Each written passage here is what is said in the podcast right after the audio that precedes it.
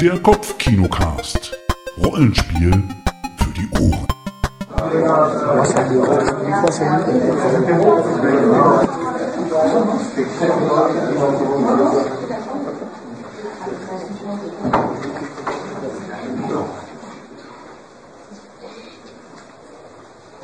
Schön, das ist ja direkt ruhig. Das ist ja Wahnsinn, sowas kenne ich ja. Aber wir stehen nicht auf Sowas kenne ich von zu Hause nicht. Ich habe zwei Kinder und die sind nie ruhig, wenn ich den Raum betrete oder eine Tür zumache. Ja, herzlich willkommen. Mein Name ist David Grassoff. Ich bin blind. Nein, mein Name ist David Grassoff und ähm, ich bin Rollenspielautor, Poetry Slammer, inzwischen auch Comedian. Also ich treibe mich auch auf Comedy-Bühnen rum. Und ich bin äh, heute hier hingekommen, um mal so 45 Minuten Geschichten vorzulesen, die ich lustig finde. Ob ihr sie lustig findet, weiß ich nicht. Das wird sich gleich herausstellen. Ähm, bevor ich anfange, erstmal eine Frage. Wer hat mich denn schon auf der RPC gesehen dieses Jahr oder voriges Jahr auf der... Äh, okay, ein paar sind dabei. Also ich, ich muss sagen, ich habe... Äh? Deswegen bist du hier. Okay, also ich habe ähm, zwei, drei äh, Texte dabei, die ihr wahrscheinlich dann schon kennt. Und aber auch jede Menge neues Material. Und äh, ich fange auch wie immer eigentlich mit diesem einen Text an. Das ist ein Kontext. Den habe ich extra mal geschrieben, ich glaube für voriges Jahr, für die Feriencon. Und... Ähm, er trägt den Titel Ein Tag aus dem Leben eines Rollenspielers. Ich spüre die Wärme ihres Körpers und als ich mich zu ihr umdrehe, blicke ich direkt in ihre mandelförmigen Augen. Dort lodert ein Feuer des Begehrens, in dem sogar der Höllenfürst sich die Füße verbrennen würde. Langsam nähert sie sich mir. Dabei rutscht die Bettdecke herunter und entblößt in einer fließenden Bewegung einen Körper, für den Götter töten würden. Sie schließt ihre Augen, neigt ihren Kopf ein wenig zur Seite und legt ihre Lippen auf meine. Die zarte Berührung lässt mich erzittern und plötzlich steht Darth Vader hinter mir, hinter ihr, der mich mit erhobenem Zeigefinger anstarrt, während irgendwoher da, da, da, da, da, da erklingt. Ich wache auf und drücke auf die Buzzer-Taste meines Darth Vaders Weckers, stehe auf und sorge auf Toilette dafür, dass mein Laserstab abschwillt. Duschen brauche ich heute nicht, heute ist Samstag, heute ist Kontag. Sprühe mich mit meinem neuen Patchouli-Duft ein, heißt Rocken und riechen etwa so wie eine Horde Zombies an einem schwülen Sommertag. Ich öffne meinen Kleiderschrank und schicke ein stilles Gebet an meine Mutter dafür, dass sie gestern noch meine Wäsche gewaschen, getrocknet und gebügelt hat. Die Wahl fällt mir nicht leicht. Auf Metal-Motiv habe ich heute keine Lust. Heute ist Kontag. Das muss ich durch die Kleiderwahl gewühlt, das muss auch durch die Kleiderwahl gewürdigt werden. Entscheide mich für mein Ich Meister Du Nix Shirt. Man muss auch mal Zeichen setzen. Treffe mich, mit, treffe mich um 9 Uhr mit Thorsten am Bahnhof. Er hat sich heute in seine Shadowrun-Gewandung geworfen und sieht aus wie eine fette Version vom Bilbo in Tarnklamotten. Sagen tue ich ihm das aber nicht. Immerhin falle ich neben ihm nicht so auf, muss ja nicht jeder gleich wissen, dass ich Rollenspieler bin. Wir fahren mit dem Zug nach Dortmund und Thorsten erzählt mir von den Vorzügen von C4 gegenüber anderen Sprengstoffen. Dann erzählt er mir von Vorzügen großkalibriger Waffen. Dann erzählt er mir, wie er gestern Abend in ein Forschungslabor eingebrochen ist und so viele Aztec-Mitarbeiter umgenietet hat, dass auf dem Kolben seines Sturmgewehrs gar kein Platz mehr für seine Strichliste war.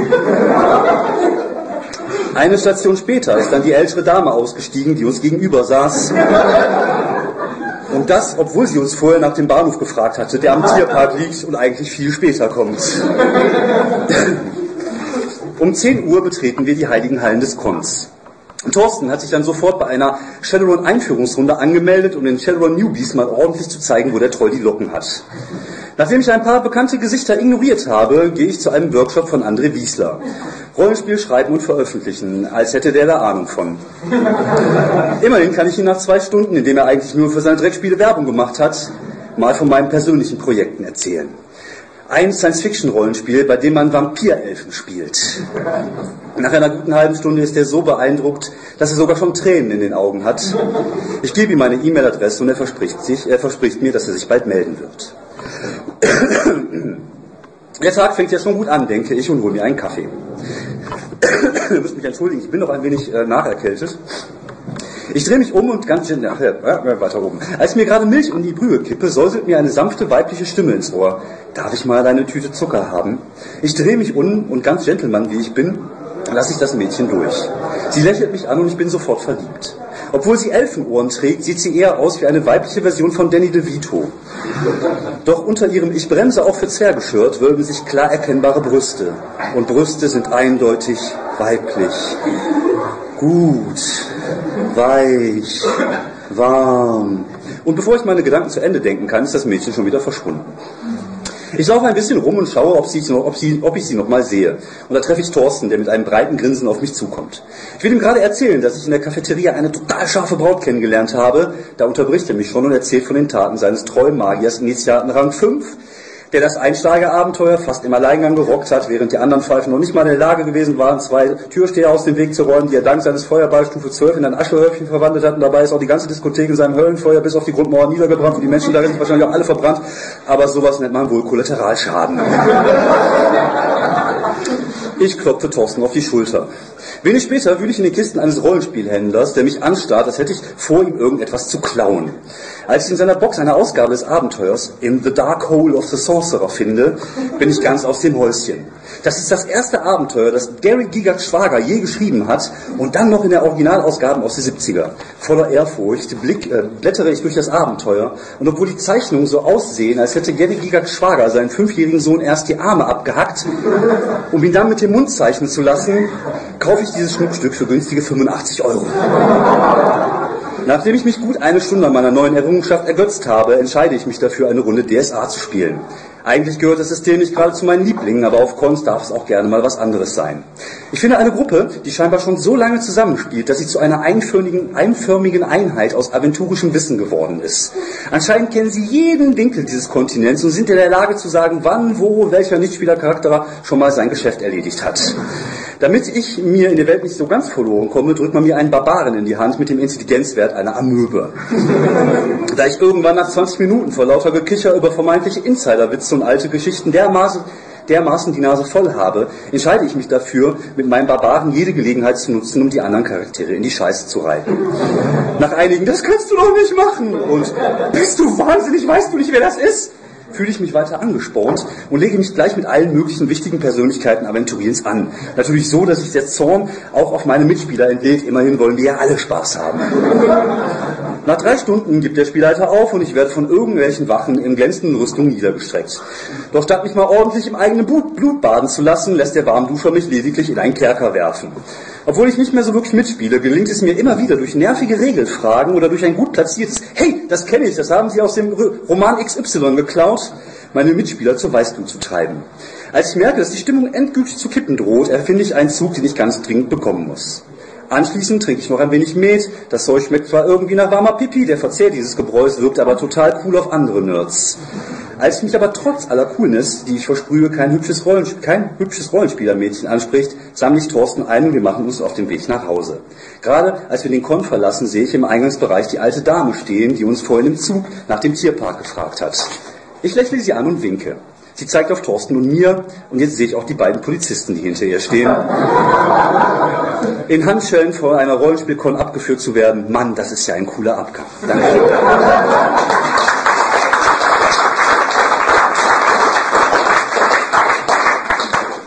So, ähm, ich bin ja ein Vollnerd und uns Vollnerds sagt man ja nach, wir seien intelligente Menschen.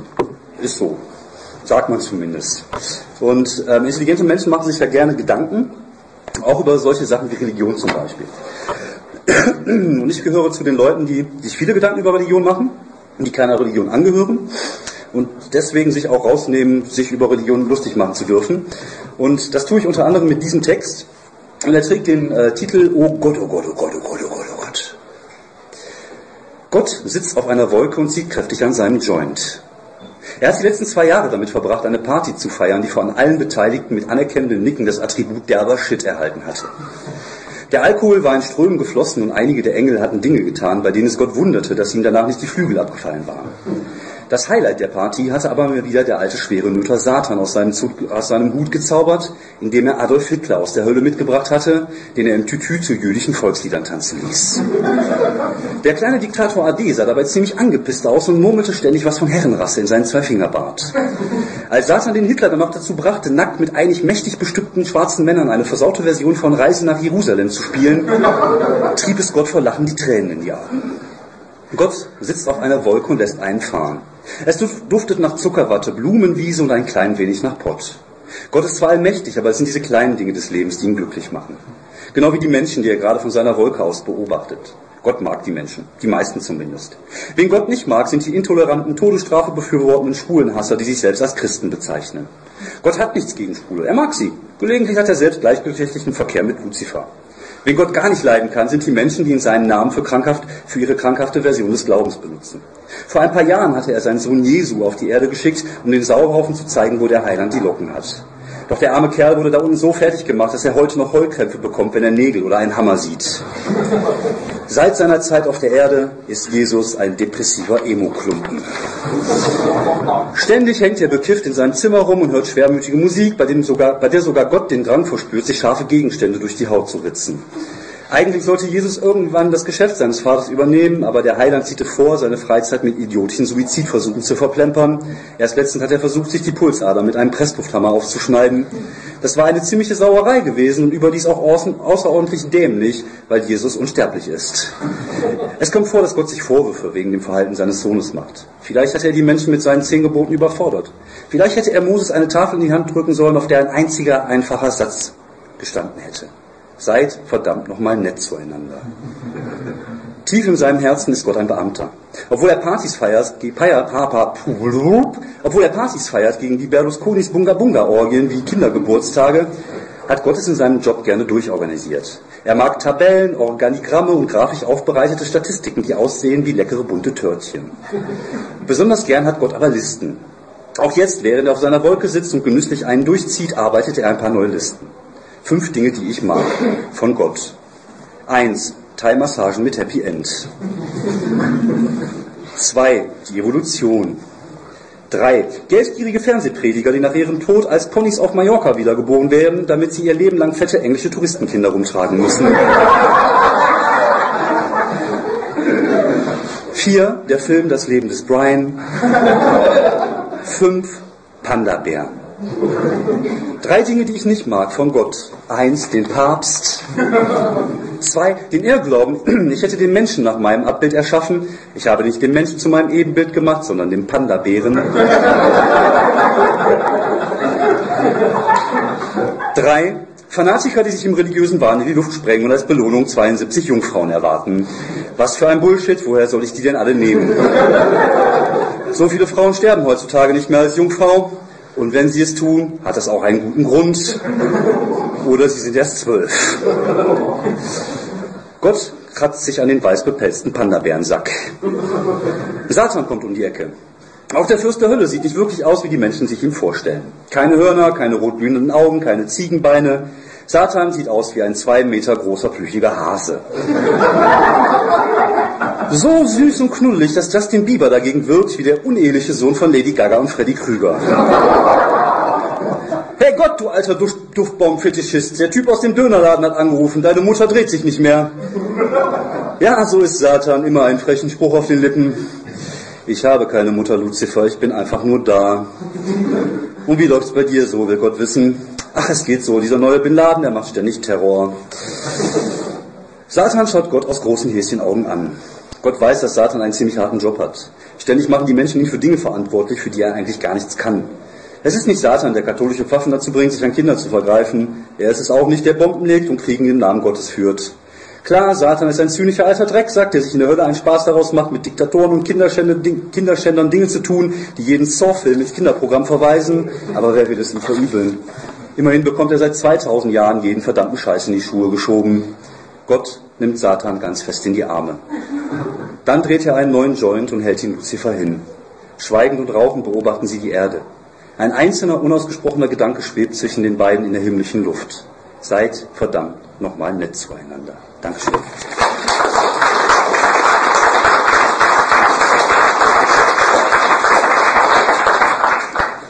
Ich äh, habe ja das große Glück, weil ich ja im Besitz der Original Darth Tagebücher bin.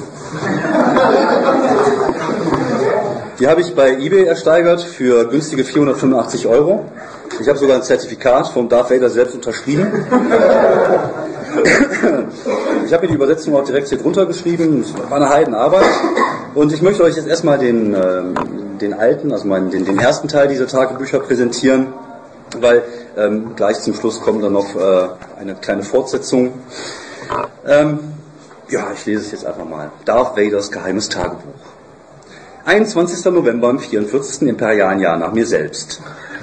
Habe heute Morgen Altkleider entsorgt. Leider zu spät gemerkt, dass ich heute auch mein letztes Paar schwarzer Handschuhe aus Versehen weggeworfen habe. Musste deswegen den ganzen Tag mit rosa Putzhandschuhen rumlaufen. Hatte ein wenig das Gefühl, dass meine Autorität darunter leidet. Ein Stormtrooper, Stormtrooper, ein Stormtrutan, ein Stormtrooper hat beim Appell sogar gekichert, habe ihn mit dem Jedi-Würgegriff getötet. 25. Dezember im 44. imperialen Jahr nach mir selbst. Der Imperator hat mir zu Weihnachten ein Hundepärchen geschenkt. War etwas verwundert darüber, dass sie auf zwei Beinen laufen können. Irgendein Commander hat mich dann darauf aufmerksam gemacht, dass es keine Hunde, sondern Ewoks sind. Klugscheißer kann ich nicht ausstehen. Habe den Commander in den Urlaub geschickt, habe ihm sogar nochmal gewinkt, als er an meinem Panoramafenster vorbeigeschwebt ist. 28. Dezember im 44. Imperial. Ach, ihr wisst schon. Die Evox gehen mir auf den Sack. Sie haaren, geben nervige Geräusche von sich und scheißen mir ständig auf den Teppichboden. Ich werde sie wohl umbringen müssen. Habe mir schon immer Fellpantoffeln mit Gesichtern gewünscht. 29. Dezember. Heute Morgen auf dem Klo gesessen, darüber sinniert, warum mich alle Darth Vader nennen. Dark Vader würde doch viel besser passen. Irgendwie lacht halt hier einer, ne? Ich, ich, ich, ich mache den Text schon seit Jahren und irgendwann denkt man sich so als Autor, da lacht keiner, nimmst du raus und ich denke mir, nö. 5. Januar. Heute habe ich mit dem Imperator Videos geguckt und Gras geraucht. Gesichter des Todes 1 bis 3, wir haben viel gelacht. Am Abend haben wir dann bei einer feierlichen Zeremonie drei neue Fifth Lords getauft. Ich war immer noch ganz dicht vom Gras, jetzt heißen die Fifth Lords Darf Rotze, Darf Darf und darf Kevin heute zum Spielen. 7. Januar. Heute habe ich meinen neuen Kampfjäger getestet. Der Teil ist der Hammer, es macht sogar Geräusche im luftleeren Raum. 10. Januar. Wollte vorhin meine doppelten Panini-Massenmörder-Sammelbilder wegwerfen, aber der Mülleimer ist ständig von mir weggerollt und hat dabei gepiept wie verrückt. Habe ihm mit meinem Laserschwert den Deckel abgeschlagen, die Bilder einfach reingestopft.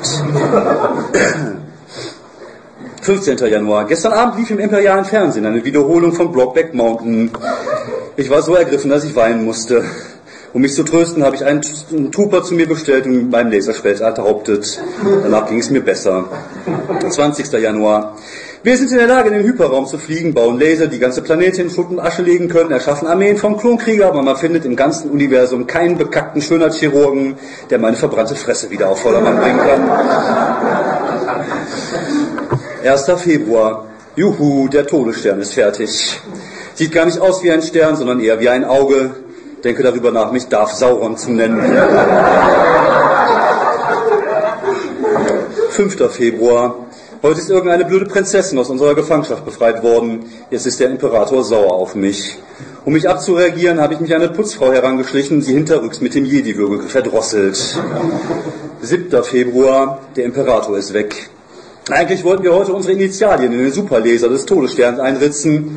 Hoffentlich ist er immer, nicht immer noch sauer wegen der Prinzessin.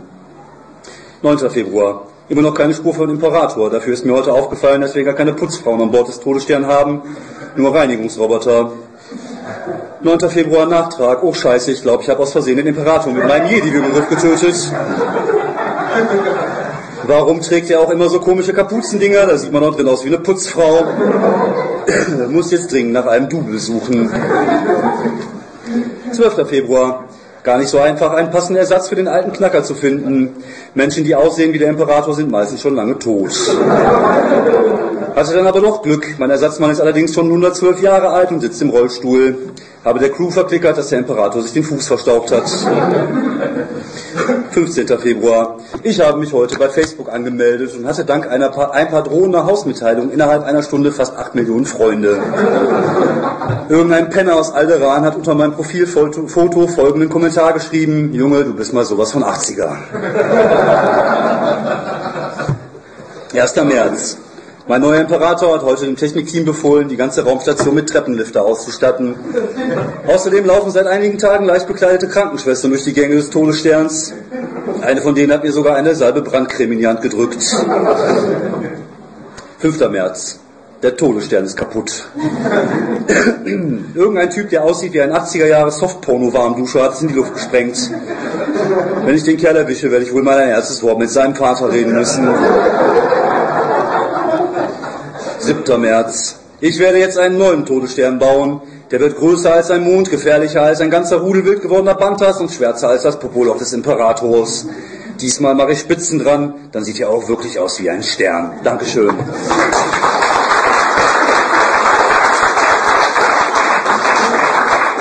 Ja, äh, ich habe jetzt einen siebenjährigen Sohn und äh, der ist jetzt auch total verrückt nach Star Wars. Sag ich jetzt Star Wars Lego, Star Wars Wii. Der redet auch über nichts anderes. Und äh, letztens hat sich sogar die, die äh, seine, seine Grundschullehrerin darüber beschwert, weil die Kinder halt alle nur Star Wars hören. Da habe ich gesagt, okay, zum nächsten Klassentreffen komme ich, dann ziehe ich dann dieses T-Shirt an. ich habe auch noch eins, da ist Darth Vader drauf, da steht dann drüber, Who's your daddy? Jetzt hat letztens mein Sohn auch gesagt, er möchte gerne wie Anakin in den äh, drei Filmen, die eigentlich gar nicht existieren, so ein Schwänzchen haben hinten. Und ich habe gesagt, mein Sohn, du übertreibst langsam mit deinen Star Wars Gedöns. Hörst du mir überhaupt zu? Hörst du mir zu, Luke Chewbacca Grassoff? Und äh, naja, mal gucken, ob wir ihn das irgendwie austreiben können, aber ich glaube, das äh, wird schwierig. Das Schlimme ist ja, der kennt sie alle, der, hat, der darf bei uns zu Hause, es gibt ja diese Clone Wars äh, Zeichentrickfilmserie, der darf die bei uns nicht gucken, aber er kennt sie trotzdem alle und ich habe immer das Gefühl, er guckt sie morgens früh heimlich oder sowas. Na, ich weiß es nicht, aber so sind sie halt, die Kinder. Ne? So, jetzt habe ich mal was ähm, Passendes zum Wetter. Ich habe eine Weihnachtsgeschichte dabei. Ähm, ich, ähm, gelegentlich kommt das mal vor, dass man als Autor für irgendwelche Dinge gebucht wird und dann heißt es dann hier, schreibt mal eine Geschichte für, keine Ahnung, hier Weihnachten zum Beispiel. Und ich habe eine Weihnachtsgeschichte geschrieben, die ist sehr besinnlich, auch ein bisschen nachdenklich. Und sie trägt den Titel Eine kleine Weihnachtsgeschichte oder alles wird besser durch Zombies, sogar Weihnachten. Eigentlich habe ich diese Geschichte nur geschrieben wegen diesem ersten Satz. Die ganze Geschichte ist Schrott, aber der erste Satz ist grandios. Und deswegen lese ich ihn jetzt trotzdem. Jesus hebt seine Schrotflinte und schießt dem Zombie das blutverschmierte Grinsen aus dem Gesicht. Obwohl der Untote so kopflos ist wie ein 40-jähriger 14-jähriger Knabe beim Anblick einer weiblichen Brust, kommt er noch ein paar Schritte auf den Erlöser zu. Dann wankt er, bleibt kurz stehen und bricht in sich zusammen wie der eben erwähnte Knaben nach, einer, nach einem Wodka-Flatrate-Saufgelage. Erst jetzt bemerkt Jesu, dass der Zombie ein T-Shirt trägt mit dem Abbild von Marie Antoinette und der Aufschrift bloß nicht den Kopf verlieren. Dumm gelaufen, denkt er, legt seine Schrotflinte nach und greift über die Theke der Tankstelle nach einer Packung Palmall. Jesus Christus wandelt wieder auf Erden. 2012 Jahre nach sich selbst. Naja, eigentlich war er damals im Sommer geboren worden und das im Jahre 7 nach sich selbst, aber die Menschen halten große Dinge auf Tradition. Und so kommt es, dass Jesu Christus der Sohn Gottes, der Heiland, der Erlöser, derjenige, der für seinen Vater die verdammten Kastanien aus dem Feuer hören muss, ein Comeback feierte. Jesus weiß, das Dasein als Märtyrer ist keine Butterfacht und endet meist sehr schmerzhaft. Wie zum Beweis jucken die Innenflächen seiner Hände. Immerhin hat sein Vater diesmal den Anstand besessen, ihn nicht als Säugling auf die Erde zu schicken. Unbefleckte Empfängnis, was für ein Bullshit. Gott war es ja auch nicht gewesen, der jahrelang mit dem bogenen Blick von Josef dem Zimmermann hatte leben müssen, der ständig Jesus Gesicht nach irgendwelchen Ähnlichkeiten zu den Schafshirten, Steinmetzen oder den Dorftrocken Bethlehems abgesucht hatte. Jetzt, gut zwei Jahrhunderte später, ist Jesus Christus zurückgekehrt. Er sieht aus wie Mitte 30 und mit seiner weißen Kutte und dem Bart und seinen langen Haaren erfüllt er wirklich jedes erdenkliche Klischee. Darüber hinaus ist er ziemlich angepisst. Es ist Heiligabend. Die Untoten wandelt auf Erden und das, was von, den Menschen, von der Menschheit übrig geblieben ist, hat sich in Löchern verkrochen, die so dunkel sind, dass sogar ein Maulwurf ein Navigationsgerät bräuchte, um sich da zurechtzufinden. Jesus war erst seit ein paar Tagen wieder da, aber ihm war klar, dass die Lage extrem beschissen geworden war. So beschissen, dass der Heiland lieber eine Runde nackt im Fegefeuer schwimmen gegangen wäre, als auf der Erde mit stinkenden Zombies zu balgen. Hier in der westlichen Welt sind die Menschen total verweichlicht. Sie besitzen zwar alle Waffen und ein großes Mundwerk, doch kämpfen sie wie Waschweiber. Die Vorbilder ihrer Jugend sind nicht wie früher kühne Krieger, sondern romantische Vampirschönlinge, die vor ein paar Jahrhunderten höchstens als Lustknaben getaugt hätten. Kein Wunder also, dass die Zombies wie ein nach Verwesung riechender Tsunami über sie hergerollt sind. Jesus zündet sich eine Zigarette an und verlässt die Tankstelle. Eine junge Emo-Braut kommt auf ihn zugelaufen. Sie ist blass und ihre Augen sind in tiefen schwarzen Höhlen vergraben. Auf den ersten Blick ist nicht zu erkennen, ob sie noch lebt oder ein Zombie ist. Jesus weicht ihr aus und getreu seinem Motto, sicher ist sicher, greift er nach ihrem Nacken und bricht in einer schwungvollen Bewegung das Genick, während er mit sanfter Stimme sagt, auch ein, Nack, auch ein schöner Nacken kann knacken. Auf der Straße warten seine Apostel auf ihn. Es sind die elf durchgeknalltesten Motherfucker, die er auftreiben konnte, und Justin. Harte Zeiten bedürfen harte Maßnahmen. Der Erlöser muss Untot in den Arsch treten, dafür kann er keine Fischer oder Prediger gebrauchen. Was Jesus braucht, sind Gefolgsleute mit Spitznamen wie Hackebeil Hans, Blutbad Bitch oder Luigi der Logopädenkiller. Vielleicht klingen die Namen ein bisschen nach Ü-Ei-Figuren, aber immerhin weiß diese ungesunde Mischung aus Rockern, Psychopathen und Kriminellen, die man Zombie-Schädel spaltet. Nur Justin, der weiß das nicht. Im Licht der allgegenwärtigen Weihnachtsdekoration sehen seine Apostel aus wie eine tarantineske Version der Ritter der Tafelrunde. Die Luft ist geschwängert vom Geruch von Schießpulver, Blut und Verwesung. Wie ein göttlicher Mähdrecher wütet sein Trupp durch die Horden von Zombies und hinterlässt eine Schneise der Verwüstung, an der sich die Fliegen laben, wie, an, wie einst an Bambis Mutter. Jesus schließt sich ihnen an und inmitten seiner Apostel bahnt er sich im Kampfesrausch seinen Weg durch Tonnen verwesenen Fleisches. Es ist ein Reigen des Todes, doch die Aura des Heilands beflügelt seine Apostel, dass sie kein Opfer zu beklagen haben, als sie später die kleine Kathedrale der Stadt erreichen. Sogar Justin ist unverletzt. Das Gotteshaus ist hell, ist hell erleuchtet und Jesus Der Fahrer des Fahrzeugs AD FK 415 wird gebeten, sein Fahrzeug wegzufahren, weil er ein anderes Fahrzeug zuparkt. Keiner aufgesprungen, okay, ich mach weiter. Das Gotteshaus ist hell erleuchtet und Jesus spürt die Anwesenheit von Ich Menschen. wiederhole nochmal.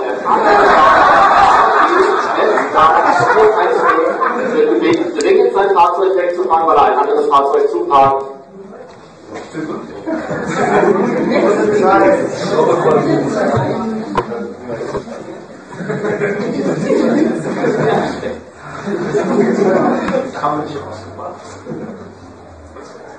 Er ist mit dem Gefühl auch nicht allein.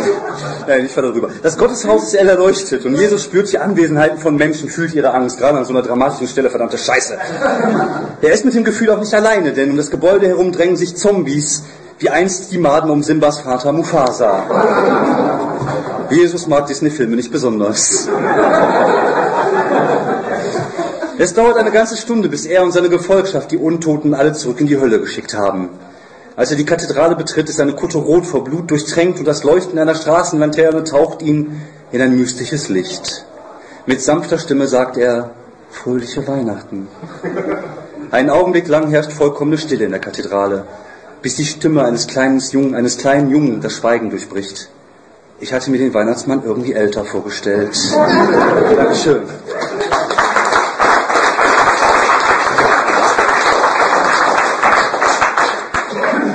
So, ähm, ja, ich habe jetzt einen Text dabei.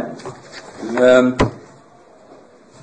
da gibt es eine kleine Vorgeschichte zu. Ähm, in genau einem Monat, also eigentlich fast genau in einem Monat, zum 14.8. dürfte eigentlich mein Buch erscheinen. Es handelt sich um ein Buch mit meinen Bühnentexten. Ich mache ja Slams und Comedy, wie gesagt, also gelesene Comedy und meinen Kurzgeschichten. Und ähm, ich habe wirklich lange ges gesucht, bis ich einen Titel für dieses Buch gefunden habe. Es hat halt bei mir, es dauert immer ein bisschen. Ich brauche halt immer irgendwas Prägnantes, irgendwas, was man sich aufs T-Shirt, auf Unterhosen drucken kann. Also irgendwas, was knallt, sage ich immer dazu. Und ich habe echt lange überlegt, bis ich einen Begriff gefunden habe. Und irgendwann kam mir dieser Begriff, ich weiß nicht warum, und ich fand dieses Wort total toll und das Buch sollte Sackaffen heißen. ähm, das Problem war, ich, ich hatte ja keinen Text, der so hieß. Also warum das Buch Sackaffen äh, nennen, wenn man keinen Text dazu hat, habe ich gesagt, okay, dann schreibst du jetzt halt auch einen passenden Text dazu. Und dabei ist dieses Ding entstanden. Und ich kann euch sagen, ich war damals nicht unter Drogeneinfluss, also nicht mehr als sonst. Und ja, es geht halt um Tiere, ne? Sackaffen. Neulich beim Urologen. Was meinen Sie mit Sackaffen? Der auf Pillemänner spezialisierte Facharzt blickt mir aus einem ernsten Gesicht tief in die Augen. Ich fühle mich unwohl, was aber vorwiegend daran liegt, dass er dabei meine Hoden in seiner Hand hält. Haben Sie in letzter Zeit ungeschützten Verkehr gehabt, will er wissen? Außer mit meiner Hand? Ja, die zählt nicht. Ich hatte eine kurze, aber leidenschaftliche Affäre mit einem Faultier. mit einem Faultier. Ja, das ist eher was für Genießer, man braucht viel Geduld, weil das Tier so träge ist. Das ist ja ekelig. Wenn jemand auf der Autobahnraststätte Klosteine lutscht, das ist eklig. Sie haben ja nicht alle Tassen im Schrank. Dafür aber jetzt scheinbar Sackaffen, auch wenn ich keine Ahnung habe, was das überhaupt ist. Begriffserklärung. Der Sackaffe Cebus pubis ist eine Primatenart aus der Gattung der Kapuzineraffen. Cebus. Und gilt mit einer Körperlänge von 1,5 mm als der kleinste Vertreter seiner Spezies. Es ist das einzige bekannte am Menschen parasitierende Säugetier. Sack Sackaffen sind nachtaktive Schamhaarbewohner, die sich bevorzugt im männlichen Genitalbereich einnisten. Sie leben in Gruppen von 10 bis 20 Tieren am Boden bzw. am Hoden, wo sie keine natürlichen Feinde zu befürchten haben. Okay, ich habe also Sackaffen. Na gut, was soll's, ich mag Tiere. An meinem zwölften Geburtstag bekam ich einen Hamster. Sein Name war Goldi. Ich wurde damals in der Schule oft gehänselt, vor allem wegen meiner Brille und der Akne, die bei mir solche Ausmaße annahm, dass Menschen, die mich in der Stadt sahen, die Straßenseite wechselten oder sich gleich erbrachen. Aus Trotz hatte ich mich dazu entschieden, die Weltherrschaft an mich zu reißen und Goldi würde mein Werkzeug der Zerstörung werden. Aus Teilen eines Toasters, einer Spielzeugeisenbahn und dem Vibrator meiner Mutter baute ich ein kleines Maschinengewehr, das ich dem Hamster auf den Rücken tackerte. Leider hatte ich das Gewicht des MGs unterschätzt. Goldi, der sonst stundenlang wie unter Koks Einfluss sein Laufrad, Laufrad malträtierte, kroch nun unmotiviert über den Parkettboden. Und das in einem Tempo, das für meine Pläne eher kontraproduktiv war. Doch ich, cleveres Kerlchen, schnitt dem Hamster einfach die Beine ab, um ihn dann mit Panzerklebeband auf dem Unterbau meines ferngesteuerten Monstertrucks zu befestigen. Auf die Seite schrieb ich mit einem goldenen Edding Motherfucking Goldie from Hell. Das war übrigens das letzte Mal, dass meine Eltern mir ein Haustier schenkten. Einen Hund hatte ich auch mal. Er hieß Mossad. Weil er immer anschlug, wenn er jemand erblickte, der auch nur ansatzweise wie ein Araber oder ein Nazi aussah. Und Mossad war ein total netter Köter, hat aber auch fürchterlich aus dem Maul gestunken. Jedes Mal, wenn er neben mir auf dem Sofa saß und sich die Eier geleckt habe, kam es mir vor, als hätte ich mir meinen Kopf in einen Müllcontainer gesteckt. Irgendwann wurde es mir zu bunt und ich habe damit angefangen, Mossad Odol ins Trinkwasser zu mischen. Das hat tatsächlich auch geholfen. Auch wenn ich nicht sicher bin, ob das Mundwasser nicht eine geringe Mitschuld daran trägt, dass mein Hund ein paar Wochen später starb.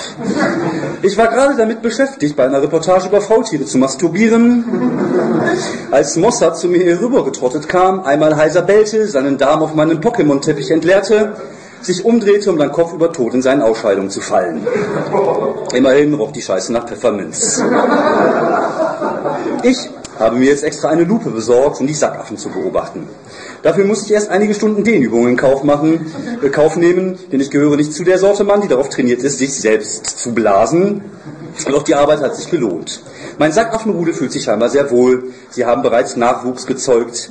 Die Tierchen erinnern mich irgendwie an die Sea Monkeys, die man früher für 5 D-Mark kaufen konnte. Damals auf der Verpackung war eine glückliche Familie Unterwasseraffen zu sehen, die grenzdebil den genauso glücklich grenzdebilen Käufer des Pakets anlächelte. Das Weibchen hatte da, dabei sogar eine rote Schleife im Haar. Nach drei Tagen war die Enttäuschung allerdings groß, als mir klar wurde, dass die Viecher aussah, aussahen wie schwimmende Kakerlaken. Und ich kann Ihnen sagen, es war verdammt schwer, denen eine Schleife um den Kopf zu binden.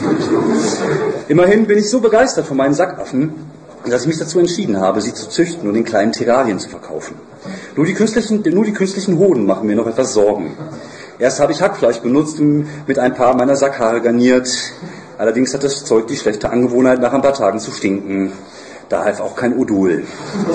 Da bin ich auf Kokosnüsse umgestiegen. Sackaffen sind zwar von Natur her Fleischfresser, die sich vorwiegend von Sackhautfetzen ernähren, aber es ist mir tatsächlich gelungen, einen vegetarischen Stamm zu züchten. Erst gestern habe ich mir eine Internetdomain gesichert für meinen Online-Shop www.motherfuckingsackaffenfromhell.de. Das soll noch einer sagen, Geschlechtskrankheiten hätten nichts Gutes. Dankeschön.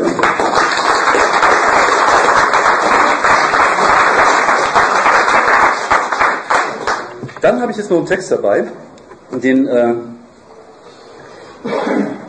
habe ich geschrieben, bevor ich äh, Wasser trinken gelernt habe.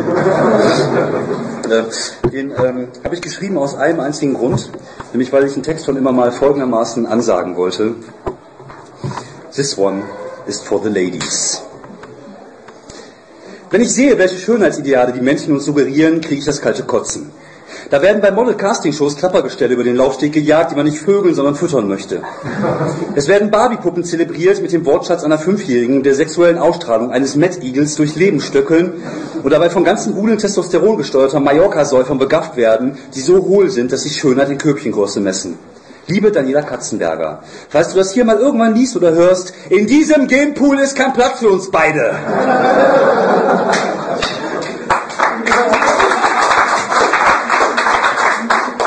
Kannst dich gerne bei mir melden, wenn du gegoogelt hast, was Genpool bedeutet.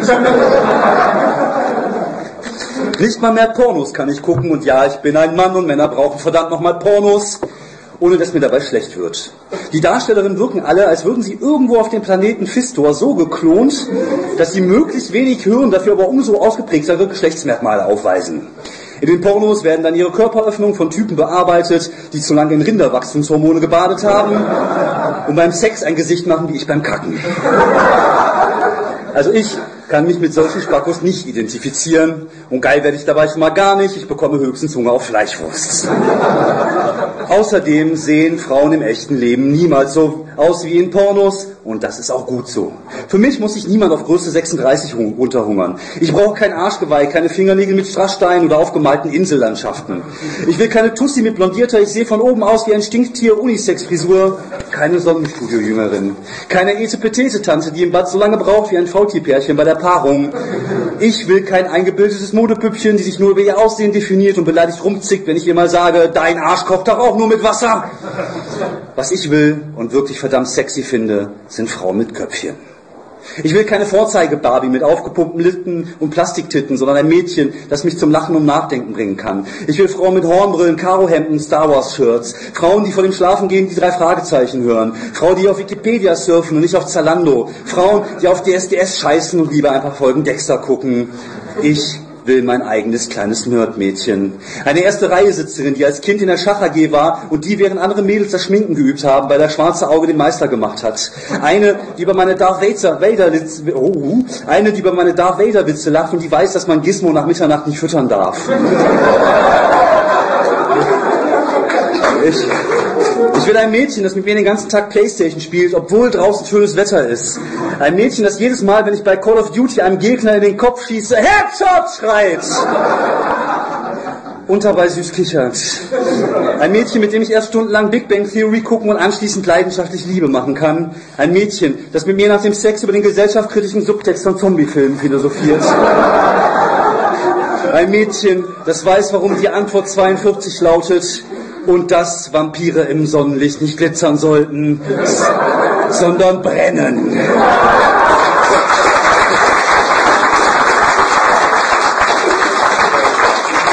Burn, Edward, burn! Sie soll Lovecraft, Gibson und Palahniuk gelesen haben und mir regelmäßig beim Star Wars Triple Pursuit den Arsch aufreißen. Sie soll sich extra für mich ein Lea Sklavin-Kostüm kaufen.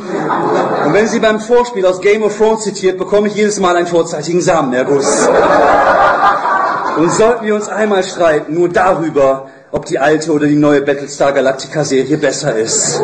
Für mein kleines Nerdmädchen würde ich barfuß in die Hölle auswandern und dort eine Eisdiele eröffnen. Ich würde mir ihren Namen an offenen Herzen tätowieren lassen. Ich würde mich von Außerirdischen entführen lassen und sie an Bord ihres Mutterschiffs mit einem Teppichmesser dazu zwingen, ihren Heimatplaneten nach meinem Mädchen zu nennen. Ich würde sie, ich würde für sie beim Sex sogar eine Jaja Binks Maske tragen.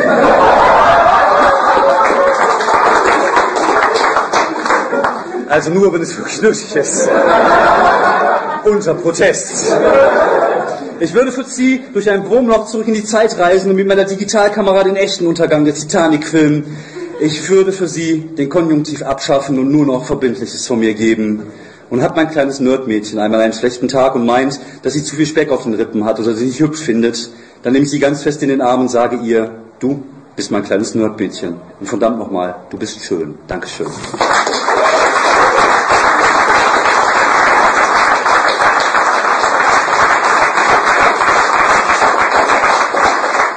So, wir haben noch äh, zwei Minuten, also ich glaube, äh, machen, wir, machen wir fünf draus. äh, ich möchte jetzt ein bisschen Werbung machen. Wie gesagt, es kommt ähm, im nächsten Monat mein Buch Sackaffen auf den Markt. Äh, das beinhaltet viele der Texte, die ihr gerade hier gehört habt und einige weitere.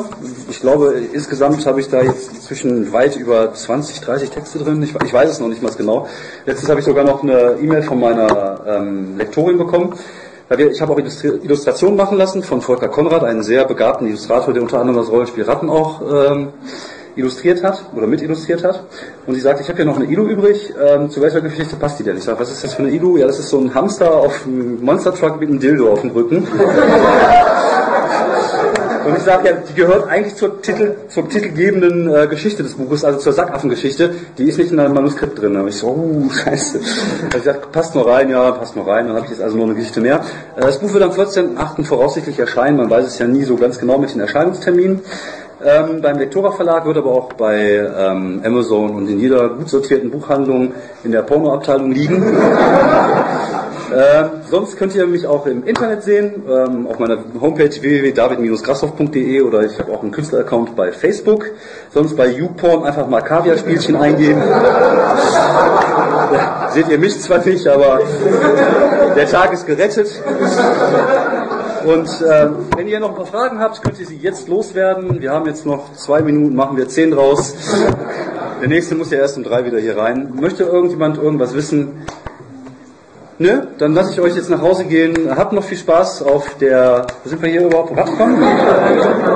Ah, Feencon. Habt noch viel Spaß auf der Feencon. Lasst euch äh, den schönen Tag nicht vom schlechten Wetter verderben und einen schönen Tag noch. Tschüss.